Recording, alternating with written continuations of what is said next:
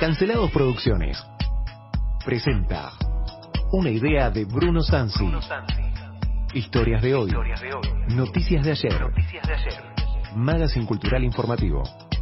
Todos los sábados, desde las 5 menos cuarto a las 6 de la tarde. Noticias nacionales e internacionales, como no las escuchaste nunca, analizadas por panelistas e invitados. Equipo. Evelyn Beroiza, Ana Paula Gaud, Ulises Loskin, Cristian Porma, Mauro Macías, Bruno Sansi. Daniel Antenao. Locución, Francisco Narváez Océs. Colaboradores, Sergio Orozco, Emanuel García, Lisandro Magoff, Leticia Ceci. Producción musical y artística, Valentín Vidal. Edición, Sebastián Fernández.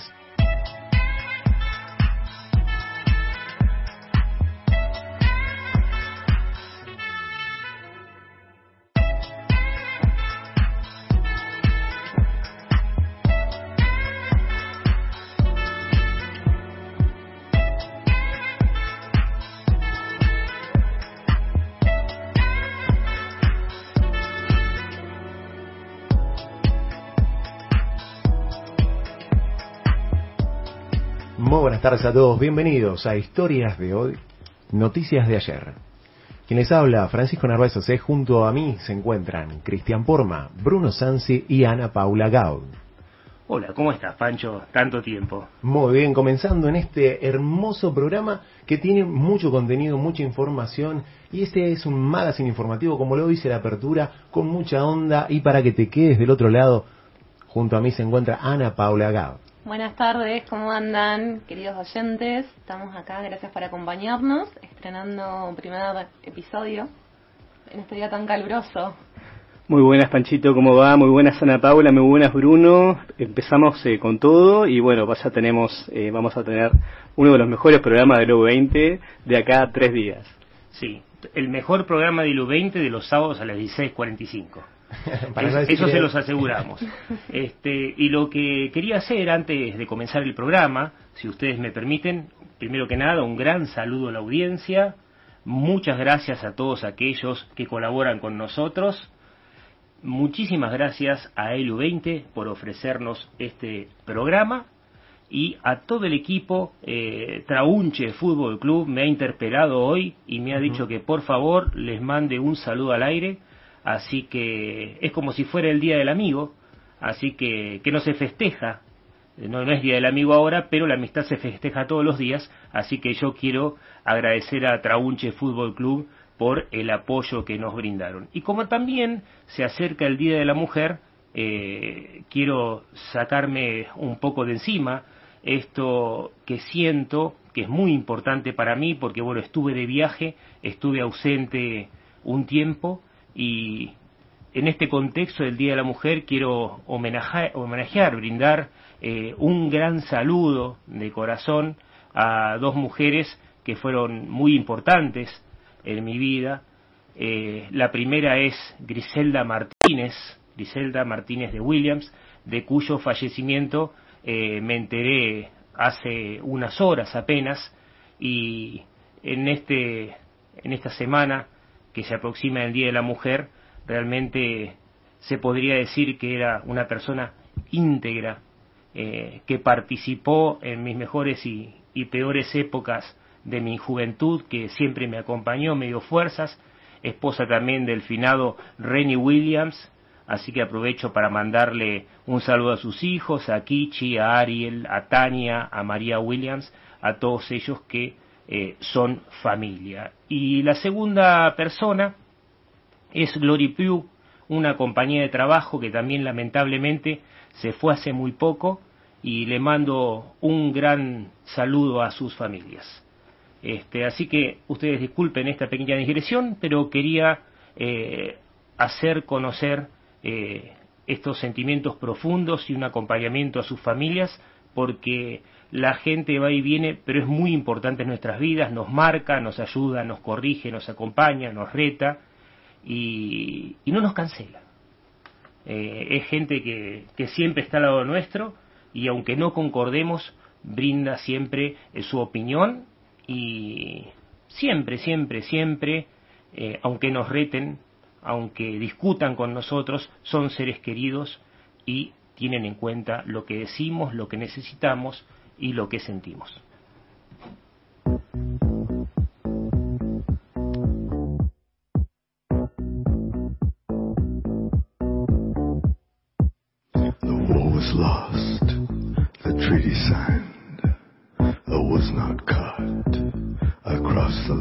Noticias nacionales e internacionales. Como no las escuchaste nunca. Nunca.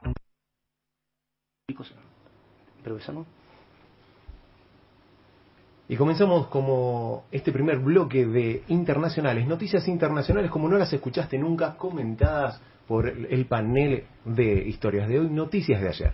Sí, exactamente. Lo que nosotros vamos a, eh, un poco para presentar el programa a la audiencia, le vamos a contar a la gente que tenemos un programa riquísimo en variedad internacional de cuestiones culturales, de noticias, de películas, de series, de historia de la comida este programa eh, se realiza gracias a una cantidad importante de personas, todos profesionales hechos, ellos y eh, especialistas en cada una de las cosas que hacen. No tenemos mucha experiencia radial, pero eh, le vamos a poner esa pasión que necesitamos.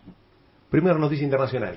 El Papa Francisco visitó la Catedral de Bagdad y recordó a las 53 víctimas mortales del peor atentado contra cristianos en Irak. Este, no sé, Bruno, ¿qué, qué sensación te transmite una noticia como esta, que esté, digamos, eh, una comunidad musulmana muy, muy amplia y con un, un país con características donde el cristianismo es básicamente una minoría muy, muy marcada. Sí, es una minoría que no llega a ser el 2% de la población en ese lugar y es un lugar muy difícil, con una historia. Es, es interesante que el Papa dijo en esa visita, pues ustedes vean por qué estamos hablando de una noticia del Papa a nivel internacional, más allá de que te guste o no la iglesia, eh, la presencia del Papa ahí es bastante sanadora, muy interesante porque también dijo que eh, Irak es la cuna de la civilización. Recordemos que, que, había en aquella época en Irak. Me parece que es un fuerte reconocimiento, este, de, digamos, eh, casi reconciliatorio entre estas dos grandes comunidades que organizan y estructuran las dos mayores religiones del mundo este, como es este, la comunidad musulmana y este, el cristianismo. Este, también se vio la noticia con cierta alarma desde los sectores, digamos, de la prensa occidental por, digamos, este, eh, no considerar a, Irak como un país eh, amigable hacia el cristianismo, precisamente. Exactamente, y aparte porque Irak fue, en los últimos años, fue invadida por el ISIS, por el ejército islámico, o lo que se llamó internacionalmente como Daesh, que querían imponer o reinstaurar un califato medieval. Eh, y se mató mucha gente, se asesinó mucha gente, pero el Papa fue eh, muy interesante las cosas que dijo porque habló no solamente de la cuna de la civilización, porque ahí comenzó la escritura, por lo menos lo que es el mundo, lo que fue después el mundo occidental, sino también que dijo cosas muy importantes con respecto a cómo la gente debe tratarse, y eso tiene todo que ver con este programa. El Papa Francisco abogó ante las autoridades iraquíes porque nadie sea considerado como un ciudadano de segunda clase en un país musulmán, donde los cristianos ya solo representan el 1% de sus 40 millones de habitantes. Es indispensable asegurar la participación de todos los grupos políticos, sociales y religiosos y garantizar los derechos fundamentales de los ciudadanos, señaló. Calificó a Irak como cuna de la civilización Basta de extremismos, facciones e intolerancias. Además, llamó a luchar contra la corrupción y los abusos de poder. Hay que construir la justicia, hacer crecer la honestidad, la transparencia y reforzar las instituciones, manifestó. A mí me dio curiosidad pensar, porque la verdad que desconozco el tema y sé que Bruno conoces eh, bastante del asunto, si el Estado de Irak es un Estado religioso, confesional, como, como el israelita o no. Eh, no en este momento, recordemos que Irak eh, estuvo muchos años eh, en guerra, primero con Irán, después fue invadida eh, por George Bush, de hecho también fue invadida por Argentina, porque cuando Saddam Hussein estaba a cargo y él ocupó Kuwait, se generó una fuerza internacional de la mano de George W. Bush, perdón, George Bush padre en este caso, no el que nosotros conocemos como el presidente del atentado de, del 11 de septiembre, sino el padre anterior que fue director de la CIA, eh, se alió con los argentinos, entre otras naciones, como en el caso del presidente Menem, y eso produjo la última guerra en la que Argentina participó. obviamente algunos lo ven como una liberación de Kuwait, en este caso una fuerza de liberación de Kuwait, pero lo real es que hicimos una guerra, Argentina eh, participó, todos se acuerdan de Malvinas, pero esto parece ser una guerra olvidada. Eh, más de 200 misiones, cuatro buques en juego, eh, un fallecido, eh, la verdad que fue una cosa bastante importante. Irak, después de eso, fue el 11 de septiembre. Obviamente Menem se había quedado enojado porque no matamos a Saddam Hussein.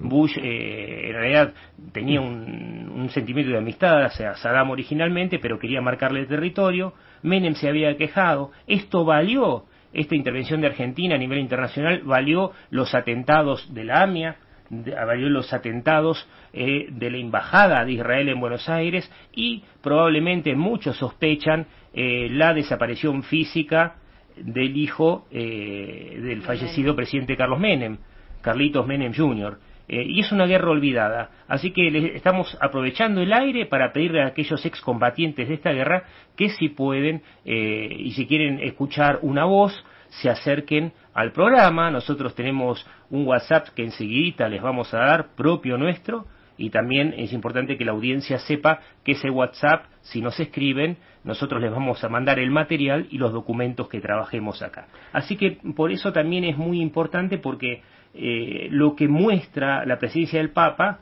eh, es justamente que va a un lugar que estuvo en guerra, que sufrió mucho, eh, que todas las naciones prácticamente pasaron para ahí, los norteamericanos eh, están retirando parte de sus tropas y lo hicieron de Afganistán y lo van a hacer de Irak, así que quedan prácticamente ejércitos privados.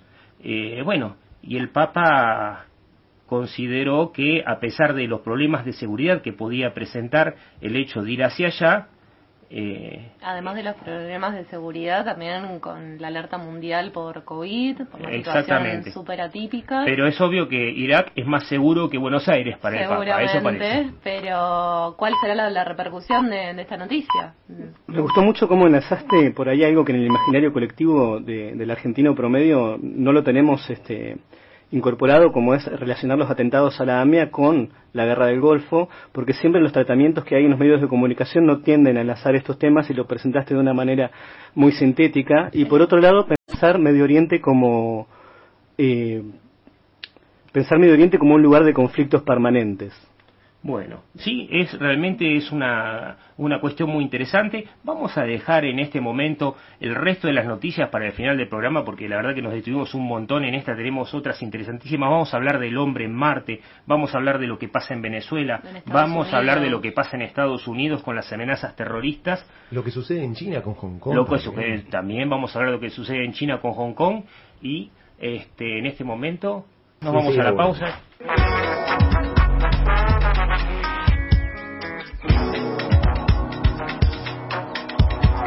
A gente não quer só comida, a gente quer comida, diversão e arte. A gente não quer só comida, a gente quer saída para qualquer parte. La Cantina de la Historia. Evelyn Meroiza te trae historias de la comida. La comida sin saber de dónde viene. A gente não quer só comida, a gente quer comida, diversão e arte. A gente não quer só comida, a gente quer saída para qualquer parte.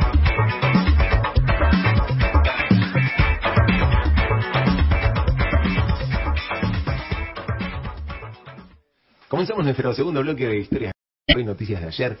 En esta oportunidad el segmento que trae preparado nuestra compañera Evelyn Veroiza es la cantina de la historia, porque te la comes sin saber de dónde viene. Evelyn Veroiza te trae las respuestas. Eh, bueno, sí, vamos a hablar un poco de cómo la comida cuenta historias, cómo, qué significa para nosotros comer, porque estamos todo el tiempo pensando qué comemos, cómo todas nuestras reuniones giran en torno a la comida. Es lo que más tiempo le dedicamos los humanos a pensar, por lo menos, y después ejecutar. Nosotros, además de cumplir una transacción biológica que significaría comer, tenemos también cuestiones culturales relacionadas a la comida. Tenemos eh, construcciones artísticas relacionadas a la comida.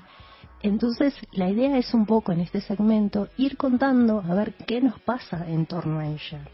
nosotros, los hombres y las mujeres, somos los únicos animales que preparamos la comida, que tomamos los recursos naturales y los transformamos, y somos capaces de comer cualquier cosa, hongos, piedras, minerales, em, lo que sea, lo podemos transformar, raíces, lo que a ustedes se les ocurra que estén pensando en comer, es la capacidad que ha tenido el hombre de transformar ese recurso en un alimento. Así que la idea es ir buscando qué ha pasado a lo largo de nuestra historia, cómo han ido las civilizaciones incorporando recursos y transformando esos hábitos, esa simple acción o necesidad que tiene el hombre y la mujer de comer en un acto cultural. Esa es un poco eh, la idea de este segmento de que ustedes también participen, nos cuenten a ver cuáles son sus comidas favoritas. Desde el punto de vista psicológico se piensa que nosotros tenemos un plato favorito. Todos, si yo les pregunto a ustedes, a ver, ¿cuál es su plato favorito? Ustedes me van a decir, no sé, milanesas con puré. El más grande, porque entra más comida. Eh, bueno, sí, también. La pizza, la pizza de la no sé, el alfajor. Ah, tenemos todos alguna comida favorita. Y eso nosotros pensamos es, natural, porque nosotros vivimos en Argentina y que nos guste la milanesa, que nos guste el asado, que nos guste el mate, es normal. Bueno, sí, es, algunas cosas podrían decirse que son normales, pero otras son culturales, porque si pensamos en la empanada, por ejemplo, vamos a tener a lo largo de nuestro país distintas formas, regionalismos de hacer la empanada. Entonces ahí también va a intervenir no solo los recursos que tenemos, sino la manera, la forma que vamos a ir este, agregándole a esos, a esos platos, a esos placeres, eh, nuestros, digamos, aportes familiares. Sí, ahora que decís de la empanada, empecé a recorrer mi mente y viajé por distintos sabores que llegaron a mi paladar. Y recuerdo haber probado unas empanadas del norte que venían, no sé si eran salteñas o tucumanas, que venían con papa, puede ser, o riojanas. Eh, sí. empanadas de papa, nunca en la vida. sí, vamos, claro, acá no, no, no tenemos esa, esa característica de la empanada, pero sí en el norte tenemos con papa, tenemos con azúcar, tenemos, bueno, con pasas, sin con pasas, sin pasas, aceitunas, es todo un debate, un debate que se forma en torno a ese momento que tenemos todos de comer, de comer en familia, de elegir qué comer, ¿no? Así que eso lo vamos a ir contando a lo largo de los programas.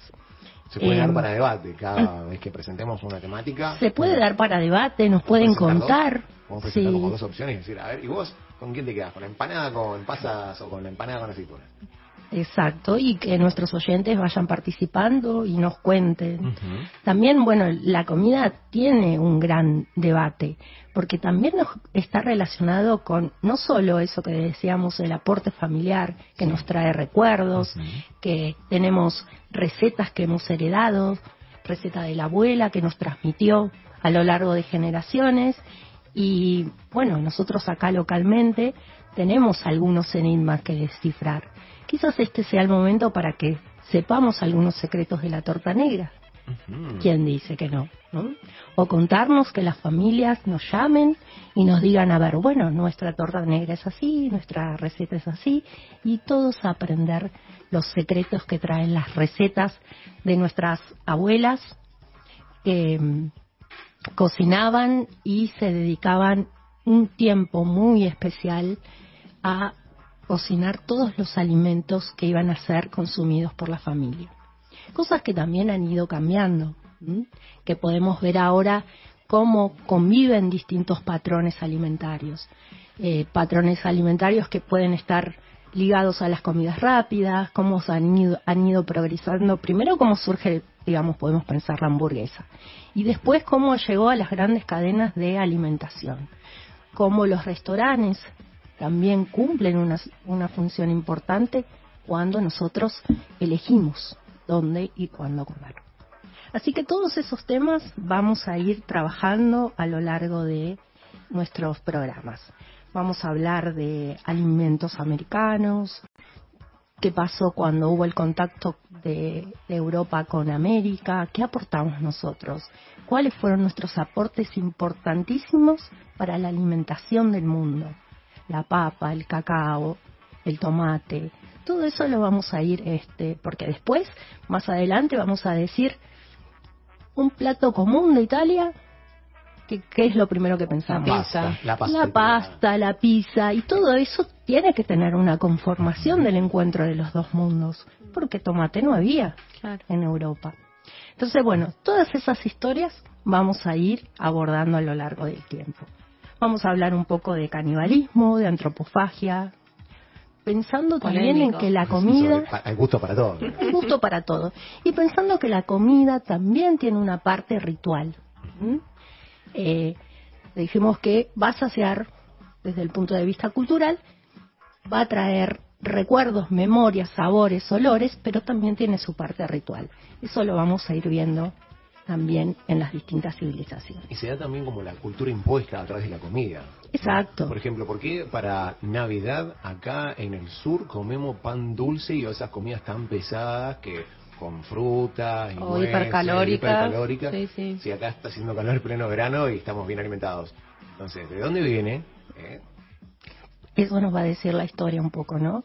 Cómo también eh, los distintos periodos eh, han impuesto una cultura sobre la otra y hemos adoptado cosas que no hacen a los regionalismos, la llamada globalización, como no, nos hizo adoptar determinados alimentos que no son propios. Por eso este, eh, hay que pensar claramente a la hora de elegir. Algunos psicólogos dicen, a la hora de elegir podemos ver qué es lo que fuimos al ver el recuerdo de nuestras familias, por lo que comemos actualmente y qué es lo que queremos ser, a dónde va nuestra proyección alimenticia. todo esto y más lo vas a saber de la mano de Evelyn Vero Isa en la cantina de la historia. ¡Soldados! ¡Pelar los sables! Una vez pelados los sables, se corta al enemigo en pedacitos, se vierte hasta la última gota de sangre, se baten todos bien sobre fuego de metralla y se sirve a la patria o bien en el molde.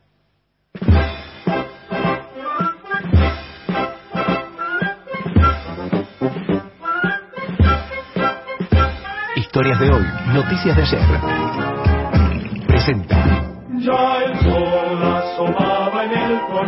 Historias de guerra.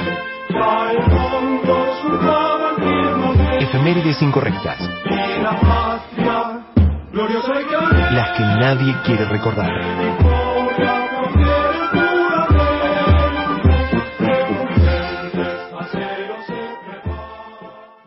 Y llega el momento de efemérides incorrectas vamos a hablar de efemérides incorrectas, lo que pasó del 5 al 8 de marzo. Y vamos a comenzar por el 5 de marzo de 1933. Un 5 de marzo, pero del 1933 el partido nazi en Alemania gana las elecciones.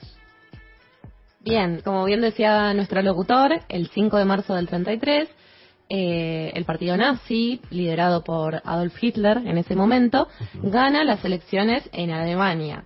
Recordemos que esas fueron las últimas eh, elecciones de la República de Weimar, la cual se había creado luego de, del fin de la Primera Guerra Mundial.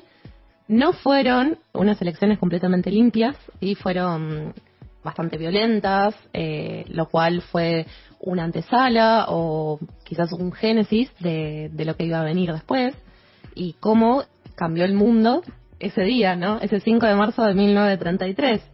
Recordemos también que tres semanas después de, esas elecciones, eh, Hitler liderando el poder en el partido nazi y habiendo arrestado a todos los opositores, el 23 de logró, perdón, el 23 de marzo la aprobación de la ley habilitante que acabó con la democracia parlamentaria, instaurando un régimen totalitario y dando inicio al periodo histórico conocido como la Alemania nazi y posteriormente, en 1939, el inicio de la Segunda Guerra Mundial. Eso ocurrió en 1933 y 20 años después, el 5 de marzo de 1953, En la Unión Soviética muere José Stalin, quien era el líder de toda la Unión de Repúblicas Socialistas Soviéticas. Sergio. Eh, como bien dijiste, Stalin era líder de la Unión Soviética, era el premier, una figura muy similar a nuestro presidente, y en este año él fallece eh, en un entorno bastante oscuro, no se sabe bien cómo murió, se, se especula mucho si fue una muerte por enfermedad o si los mismos doctores eh, obligados por otros miembros del partido comunista los presionó- fueron presionados para, para matarlo a Stalin. Es una muerte con mucha con mucha duda, mucha suspicacia y eh, muestra también el ref- eh, refleja mucho lo que fue la interna dentro del partido. Muchas facciones, eh, muchos líderes con con importantes egos y además con mucho mucha necesidad de poder. Eh, aparecen nombres como Beria, eh, Malenkov y otros más que se disputan ese, ese espacio que deja la muerte de Stalin. Y años más tarde, bueno, eh, se consolida en el poder Kita Khrushchev, quien va a ser el primer eh, presidente o premier campesino de la historia de la humanidad. Hasta ahí eso ocurría en 1953 en la Unión de Repúblicas Socialistas Soviéticas. Y el 6 de marzo del 2001, en Argentina. El 6 de marzo del 2001, el juez federal Gabriel Cavallo declara inconstitucionales las leyes de obediencia de vida y punto final. Se ha escuchado mucho quizás esto que es obediencia de vida y punto final, lo va a detallar Sergio Orozco. Ambas eh, leyes fueron muy polémicas, fueron decretadas en la época del presidente Alfonsín, sí, una en 1986, la otra en 1987, y están relacionadas con, eh, con los juicios a, a los responsables de la última dictadura militar y los diferentes eh, casos que han ocurrido en el país sobre violación de derechos humanos y, bueno, crímenes de lesa humanidad. En el caso de obediencia de vida y punto final están relacionadas a eh, la presunción de bueno de, de inocencia de los cargos más bajos dentro de la estructura militar, sí, todos los que estaban debajo de un, de un coronel, y también en el caso de eh, punto final, bueno, eh, suspender algunas causas, bueno, muchas muchísimas causas que estaban vinculadas justamente a homicidios agravados y asesinatos durante el autodenominado proceso de reorganización nacional.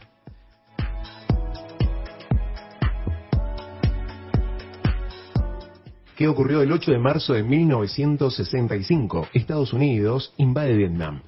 Como siempre, Estados Unidos hace gran ostentación de su poderío militar y venta armamentística, pero en Vietnam fue derrotado por primera vez. Es la gran derrota de Estados Unidos en una batalla mano a mano. Sergio.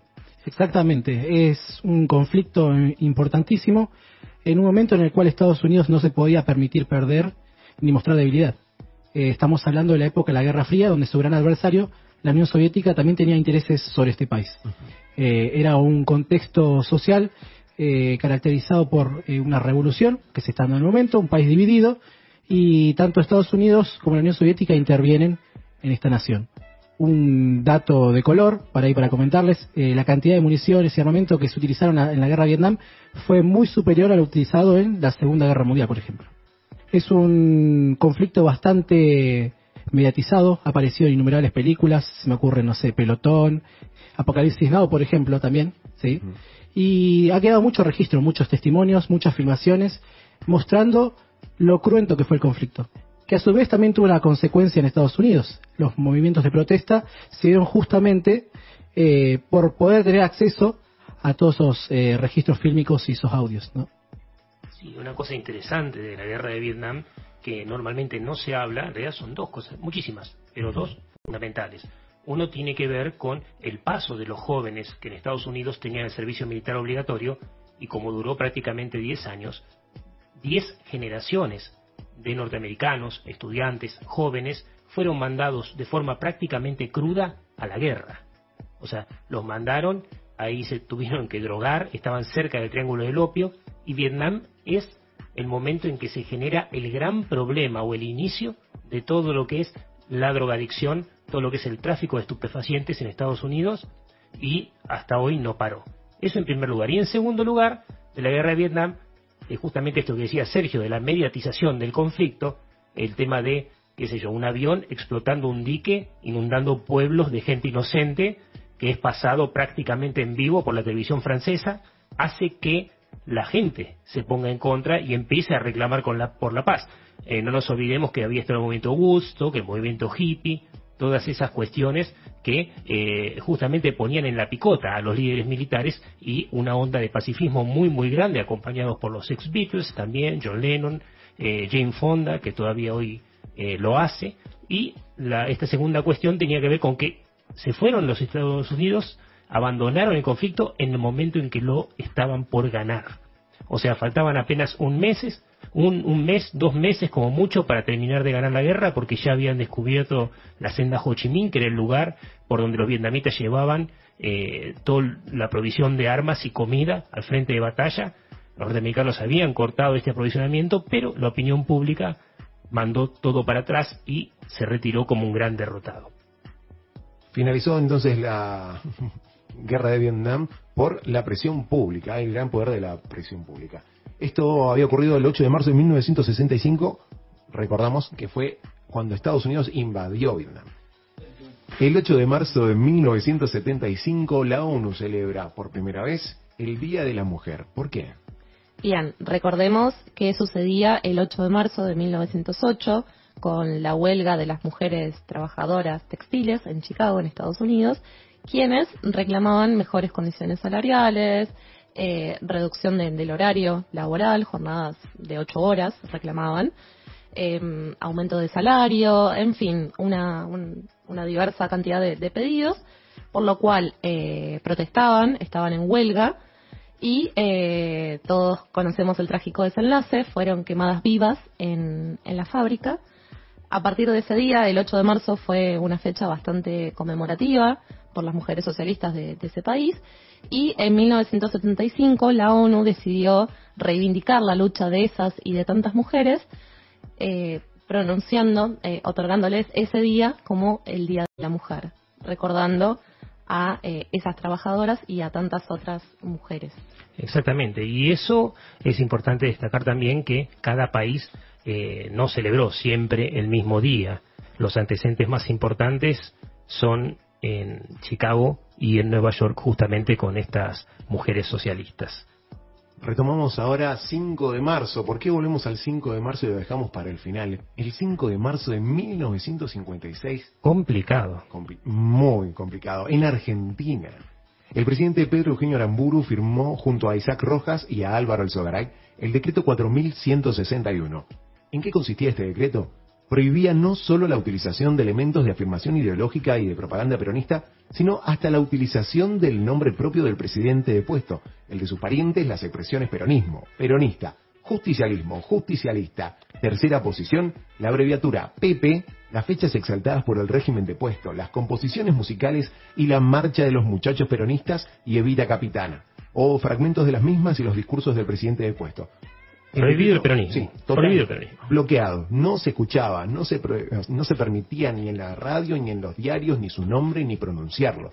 Exactamente. El peronismo estuvo prohibido hasta 1973, por lo menos para presentarse a elecciones nacionales, cuando eh, se da la candidatura de Cámpora, ¿no? que vendría a ser el testaferro político de Juan Domingo Perón. Y después, bueno, la vuelta de Perón y todas las cosas que sucedieron junto con eso. Ezeiza, la continuación de la guerrilla y un país bastante caldeadito se encontró el peronismo. Pero sí, estuvo prohibido en 1956 y también te digo, es una efeméride del 9 de marzo porque fue el 9 de marzo que el decreto se publicó en el boletín oficial.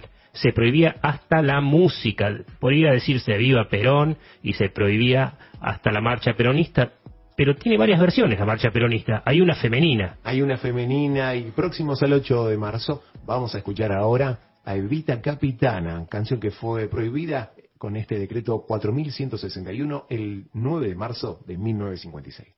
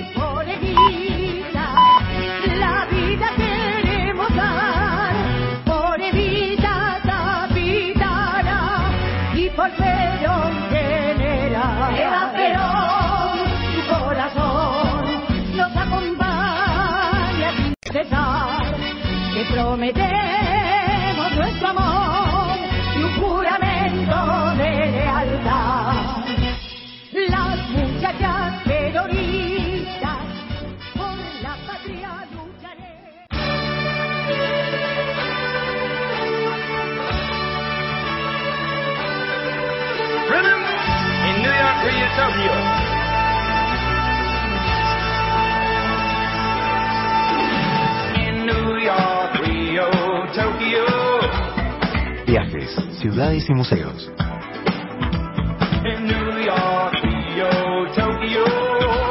El turista interesado. El turista nerd.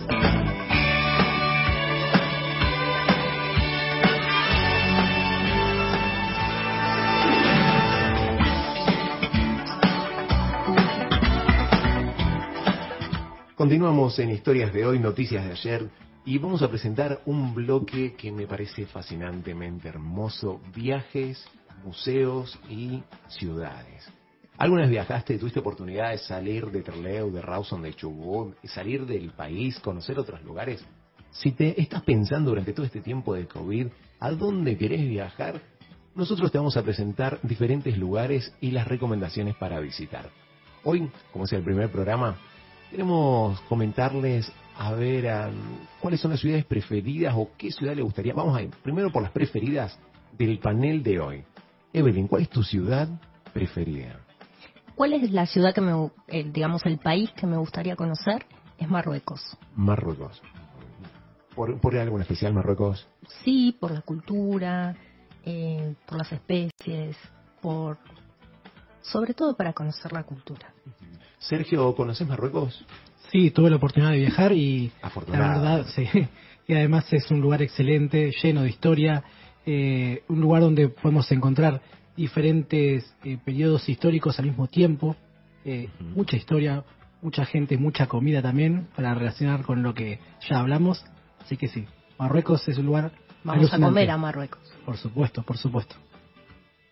Entonces, ahora, eh, conocías Marruecos. ¿Y cuál es tu ciudad preferida? ¿También es Marruecos? No, mira, yo tengo varias, eh, pero podría mencionarte Jerusalén, por ejemplo. Una ciudad fascinante en la cual uno puede ver eh, la fe de la gente. Es un centro religioso de las principales eh, religiones del mundo. Judaísmo, cristianismo e islamismo se encuentran en la ciudad, todo concentrado, todo intenso, también mucha comida, mucha historia, muchas fiestas, se encuentra eso, mucha juventud. Es un lugar bastante recomendable para los que quieren visitar y que también eh, están movilizados por eh, su sistema de creencias. Lo que menos me imaginaba de Jerusalén era fiesta y juventud. Te juro que pienso en el... Sí, sí, pero pasa que ahí está concentrado todo el mundo. Eh, gente de acá de Argentina, hay muchísimos argentinos, muchísimos compatriotas que han, han ido a vivir a, a esa ciudad, gente de todo el mundo, de Estados Unidos, de países de Europa, de todos lados. Muchos africanos también. Eh, es una ciudad fascinante. Y se puede, si hablas en español, ¿te entienden o te manejas con inglés? En, es- en esta ciudad, cualquier idioma que hables, te van a entender. Eh, por lo general, el español está bien eh, disperso en esa ciudad, muchos eh, latinos, muchos argentinos, decía recién, con el inglés te manejas fácilmente. Y es una ciudad trilingüe, se habla el árabe, el hebreo, por supuesto, y la mayoría de la población maneja el inglés. Así que es un lugar bastante accesible para cualquier tipo de turista. Muchas gracias, Sergio. Ana Paula, ¿cuál es tu ciudad preferida? Qué pregunta tan tan difícil, ¿no? Como que te la tiran y uno no tiene mucho tiempo para preparar una respuesta. Pero bueno, eh, por suerte tuve la, la posibilidad de, de hacer varios viajes, de conocer distintos lugares, eh, Europa, Me- Medio Oriente, eh, no Marruecos, me gustaría, pero no, no, no tuve la, la posibilidad de, de ir todavía. Eh, mucho por, por América, eh, pero si tuviera que quedarme con mi ciudad favorita de las que he conocido hasta el momento, Sí, me quedaría con Barcelona. Barcelona, Barcelona, España. España, y sí. ¿Por y qué sí. Barcelona? Porque tiene todo, tiene todo, tiene eh, playa, tiene cultura, tiene museos, eh, tiene es una ciudad bastante cosmopolita, eh, es una concentración de, de mucha gente, como bien decía Sergio, como, como pasaba en Jerusalén, pero sin la parte tan mística quizás y, y religiosa, sino más bien eh, es, un, es un lugar hermoso, tenés eh, la Sagrada Familia, tenés millones de museos para recorrer, es muy histórica, muy, muy bonita, muy pintoresca, moderna. Eh, te podés encontrar con millones de argentinos, como en todas partes del mundo, pasa que nos encontramos eh, con gente de, de todo el mundo, de todas partes de- del globo. Eh, la- y bueno, tenés la facilidad del idioma, quizás Barcelona no tanto por el tema del catalán, pero sí se maneja mucho, mucho castellano, como lo conocemos nosotros. Eh, y sí, la verdad que es una ciudad a la que siempre volvería. Precioso. Yo no he tenido oportunidad de conocer Medio Oriente. Me queda un viaje pendiente. Marruecos me encantaría. Turquía, Capadocia debe ser increíble. pero diste vuelta, vos. Pero he viajado un poco así. Eh, si tengo que elegir ciudad, eh, a ver, como ciudad más bonita cuando viajé a Europa por la arquitectura, la gente un poco fría, pero la arquitectura y de vista es preciosísimo. Me quedo con Praga. República Checa es increíble, adoré Praga. Pero es una ciudad muy bonita como una- la cáscara, bueno, tiene museos, muchas cosas para hacer, pero quedan lejos del casco céntrico y la ciudad ya como empobrece su belleza. hacia Como que las pierde su encanto. Claro, pierde su encanto. Pero sí, el puente Carlos V es muy bonito, van de, de todos países a sacarse fotos ahí. hubo una, anecdótico, una novela eh, china o japonesa donde terminaban casándose y hacían las fotos de casamiento ahí en el puente de Carlos V. Entonces, Mira. todos los japoneses o asiáticos que tuvieron la oportunidad de verla visitan República Checa para sacarse fotos ahí. Entonces, si no vas a las 6 de la mañana al puente de Carlos V, encontrás fila de camarógrafos con las parejas que están próximas a casarse o que ya se casaron haciendo sesión de fotografía. ¿Y gente solamente asiática o, o de todo el mundo sacándose Sacándose foto? foto con el vestido de novia solamente asiáticos. Pero luego hay muchos turistas de todas partes del mundo, un lugar muy bonito, castillos, tienen todo, muy bello. En- pero si tengo que elegir una ciudad por la energía de la gente, me quedo con Río de Janeiro, por, con Brasil. O, O Bucios. O Bucios, Bucios, de más Bucios. tranqui, sí. Sí, depende de lo que uno quiera hacer. Si vas con amigos, Bucios es una oferta maravillosa y los carnavales de Río de Janeiro para disfrutar el carnaval carioca, increíble e imperdible. Y si tienen la oportunidad, vayan y disfrútenlo. Los tratan muy bien a todos los brasileños. Y una cosita que te queríamos comentar a nuestra audiencia es que si bien nosotros estamos hablando un poquitito así de cosas que por ahí parecen muy lejanas para algunos o muy familiares para otros, vamos a tener siempre algún invitado que nos hable de las ciudades, inclusive nos van a hablar desde esas ciudades. Eh, Mauro Macías va a participar desde Japón, Ricardo Quiteio desde Lisboa, eh, así que vamos a tener en este programa muchas, pero muchas personas que nos van a hablar de lo lindo que es viajar, de los museos que tienen las ciudades, sus expresiones artísticas, su música y su cultura en general, que suele ser tan, tan variada. Maten al mensajero. No tiene entidad, no está, ni muerto ni vivo, está desaparecido. Probablemente se suicidó y unos días más tarde no sugirió. No, no, no. ¡Felices Pascuas! No, no, no. Dexter. ¡La casa está en orden! Bad information. Bad information. Bad News. La píldora roja.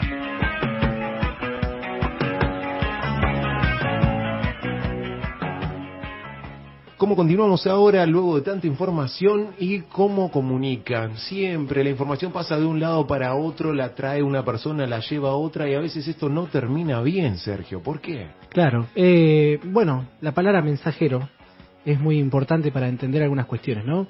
El mensajero no solamente lleva o comunica alguna cosa, sino que además en su cuerpo, en su, en su vida, eh, corre muchísimo peligro. Muchas veces el mensajero eh, termina sufriendo las consecuencias de lo que le está pasando en el entorno, el contexto, las emociones de otra persona, y están siempre a la merced de lo que pueda llegar a pasar. ¿sí? En la antigüedad, más o menos te ubico en el tiempo, 1600 años antes de Cristo, el rol del mensajero era muy importante.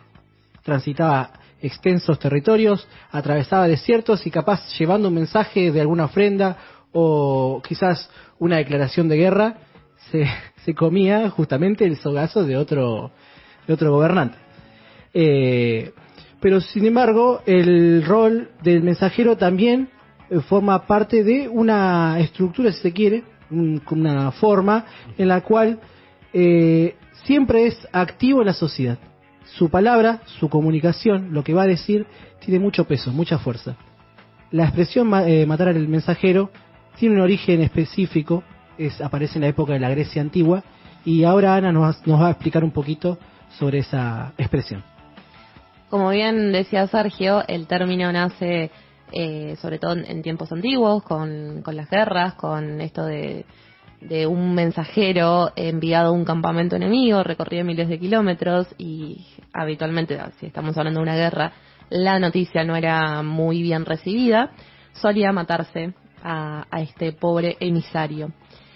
Y eh, el término podemos tratar de encontrarle un origen en la Grecia antigua, en las vidas paralelas de Plutarco, dice, el primer mensajero que dio la noticia sobre la llegada de Lúculo estuvo tan lejos de complacer a Tigranes que éste le cortó la cabeza por sus sufrimientos. Y sin ningún hombre atreverse a llevar más información y sin ninguna inteligencia del todo, Tigranes se sentó mientras la guerra crecía a su alrededor, dando oídos solo a aquellos que lo halagaran. Acá podemos entender la complejidad y el peligro, sobre todo, de hacer oídos sordos a aquellas noticias que nos incomodan, que no nos gustan, que nos molestan, que nos generan cierto rechazo porque no nos están diciendo lo que queremos escuchar. Y mientras sí les prestamos oídos a quienes nos dicen y nos endulzan, nos, nos endulzan el oído, la guerra sigue creciendo a nuestro alrededor y es bastante problemático. Y no la vemos. Y no la, no la queremos ver. Sabemos una realidad que no es. Eh, es una respuesta emocional momentánea bastante común que sigue pasando esto de bueno no no me decís lo, que yo quiero escuchar no te no te presto atención pero qué pasa eh, no es una como decíamos eh, al principio del bloque no es un medio muy efectivo para mantenerse informado acá en este programa recalcamos la necesidad y la importancia de escuchar todas las voces de mantenernos informados, aunque no nos guste, aunque se nos derrumben las estructuras, aunque nos digan algo con lo que no comulgamos, siempre eh, priorizamos esto de, de escuchar. O sea que nosotros vamos a partir de ahora y en los programas que vienen, en este bloque del Maten al Mensajero, vamos a ofrecerle a nuestra audiencia, a la población chubutense, a todos los que quieran escuchar, documentos, noticias y verdades que no nos van a gustar a todos. Tal vez a algunos sí, tal vez a otros no, y las cosas van a ser razonablemente polémicas porque eh, son cuestiones que no le han dicho a la gente justamente para endulzar sus oídos. Y nosotros las vamos a contar. Por eso tenemos la sección de la píldora roja. ¿Se acuerdan de la píldora roja y la píldora azul? Sí, podemos... Matrix. La referencia a Matrix, a Morfeo, dándonos la posibilidad de seguir en nuestra realidad haciendo oídos sordos, eh, o tomar la píldora roja para despertar. Y correr el riesgo que sea. ¿Vos qué píldora tomás, Evelyn? ¿La roja o la azul? Si te la ofrecen. La roja te abre los ojos pero puede no gustarte. Lo que vas a ver. Mm, yo preferiría la roja. ¿Por qué?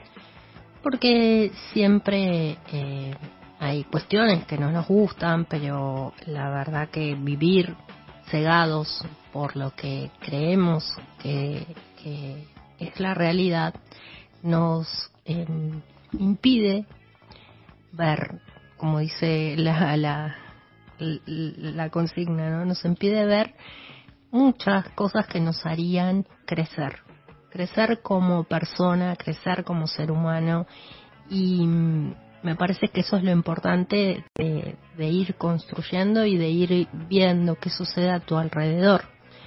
Tomar la píldora azul solo me permitiría ver un camino y no poder elegir entre todas las versiones que tengo para, para hacerlo. Entonces elegiría la roja. Yo, al igual que Eve, acompaño la decisión, tomaría la píldora roja. Es necesaria la verdad, la verdad nos libera, la verdad nos da la posibilidad de decidir si esto que ya conocemos nos gusta o no nos gusta, si queremos seguir por ahí o queremos cambiar esta realidad. Entonces, siempre voy a optar por la píldora roja y conocer la verdad porque me permite decidir. Bueno, les cuento que tenemos un pildorón colorado gigante hoy. Justamente estábamos hablando en las efemérides que en el año 56 se prohibió al peronismo. Y escuchamos un pedacito de Vita Capitana. Así que nuestra píldora roja hoy es muy, muy especial, polémica, dura. Presten atención. El 9 de septiembre de 1947, el Congreso Nacional aprueba el proyecto de ley otorgando los derechos cívicos a la mujer. Perón apoya una inquietud mía que confieso que como mujer la llevaba muy profundamente en mi corazón y se cristaliza el voto a la mujer. Tenemos que colaborar todo para que surja. Es la primera vez que va a votar la mujer. Tienen que ponerle el hombro. Seremos implacables y fanáticos. No pediremos ni capacidad ni inteligencia. Aquí nadie es dueño de la verdad, nada más que Perón, y antes de apoyar a un candidato, cualquiera sea su jerarquía, le exigiremos en blanco un cheque de lealtad a Perón, que llenaremos con su exterminio cuando no sea lo suficiente hombre como para cumplir. Perón apoya una inquietud mía que confieso que como mujer la llevaba muy profundamente en mi corazón y se cristaliza el voto a la mujer. Tenemos que colaborar todo para que surja. Es la primera vez que va a votar la mujer. Tienen que ponerle el hombro. Seremos implacables y fanáticos. No pediremos ni capacidad ni inteligencia. Aquí nadie es dueño de la verdad, nada más que Perón, y antes de apoyar a un candidato, cualquiera sea su jerarquía, le exigiremos en blanco un, cheque de lealtad a Perón, que llenaremos con su exterminio cuando no sea lo suficiente hombre como para cumplir. Fuerte el discurso de Evita, yo particularmente es la primera vez que lo escucho. Eh, me quedo con esto que dice del cheque en blanco de lealtad a Perón. Es una bomba. ¿Bruno? Sí, es la característica de la época, ¿no? Hay un... Exacto. Hay una serie de, de, de analistas de historia argentina eh, inclusive cuando nosotros hemos visitado otros países, otras universidades, eh, la época peronista se ve como una época de alto autoritarismo en el país, que tiene también relación con lo que pasaba en Mussolini, lo que pasaba con Hitler. Era una época en la cual los populismos eh, estaban muy fuertes y la lucha por el poder político que desplazaba a las viejas oligarquías eh, se daba en sociedades en transformación. Entonces, pero es interesante, no sé, Ana Paula, ¿qué te parece a vos? Sí, ¿Lo escuchaste? la relación con, con el- lo que pasaba en Europa en ese momento, en el mundo, el ascenso del fascismo, que tiene mucha relación con lo que fue el peronismo en Argentina.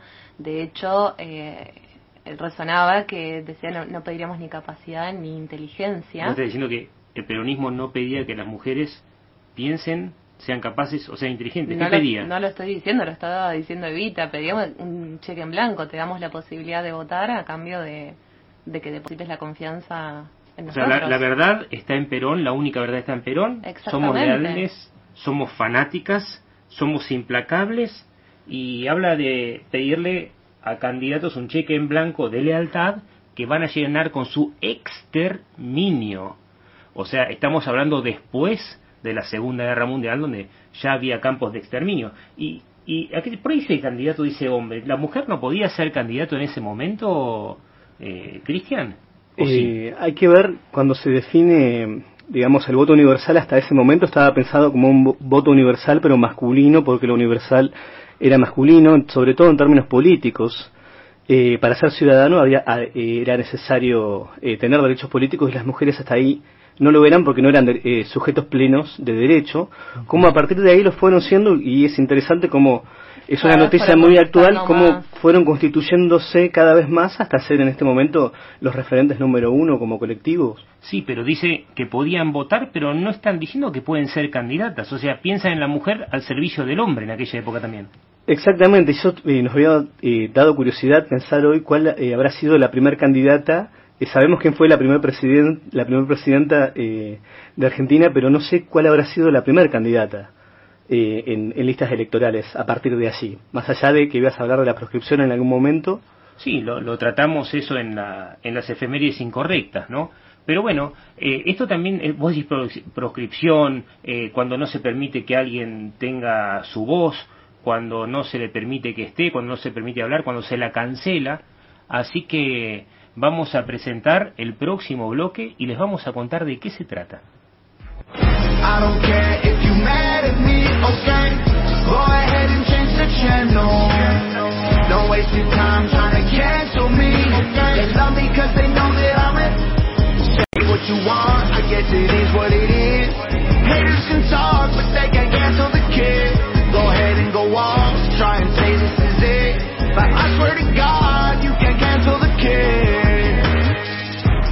Cancelados de la historia. El otro lado de los personajes. Cancelados y cancelables. El lado B de los protagonistas. Documentos secretos que van saliendo a la luz.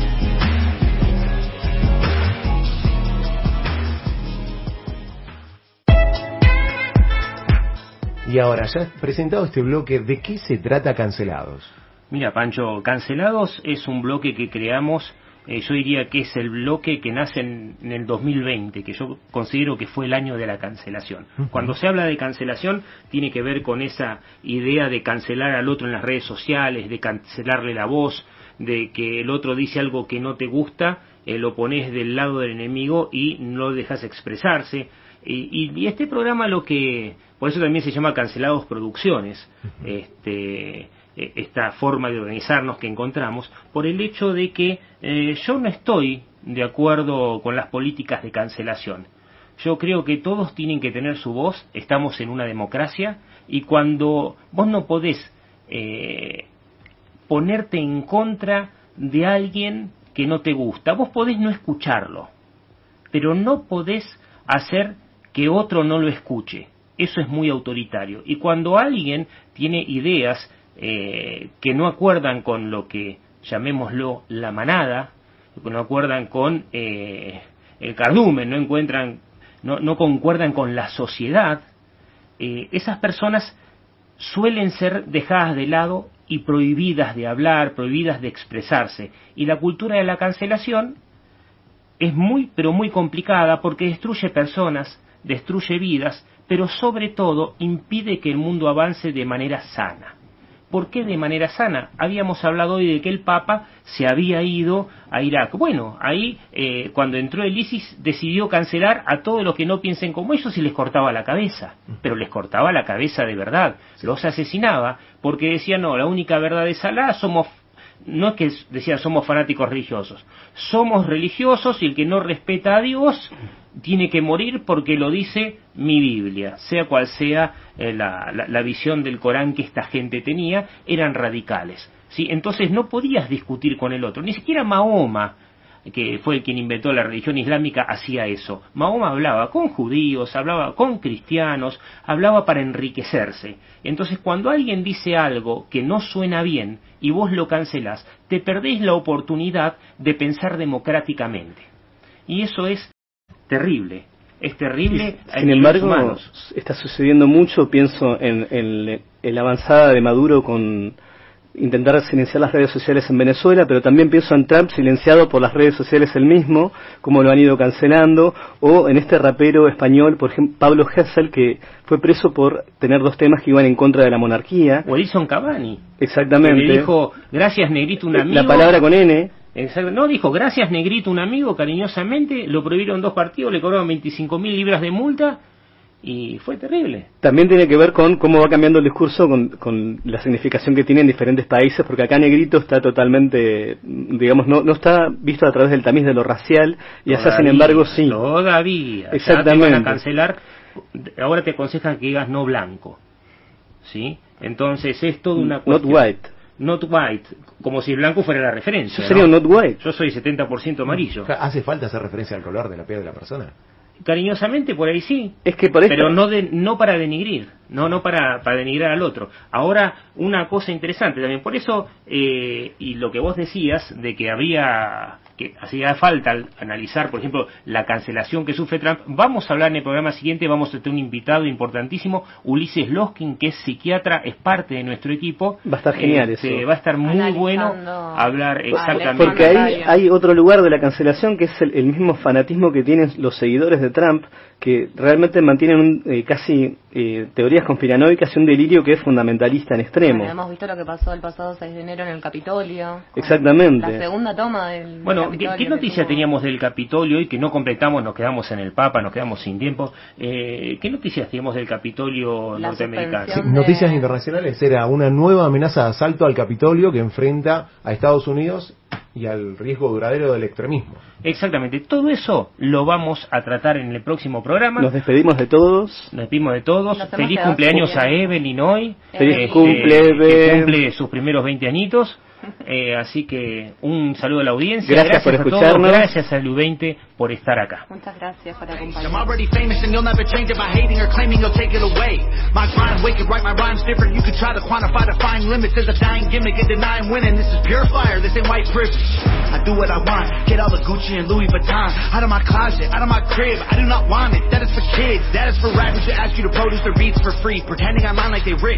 I am not playing it safe. I said what I said. It is what it is.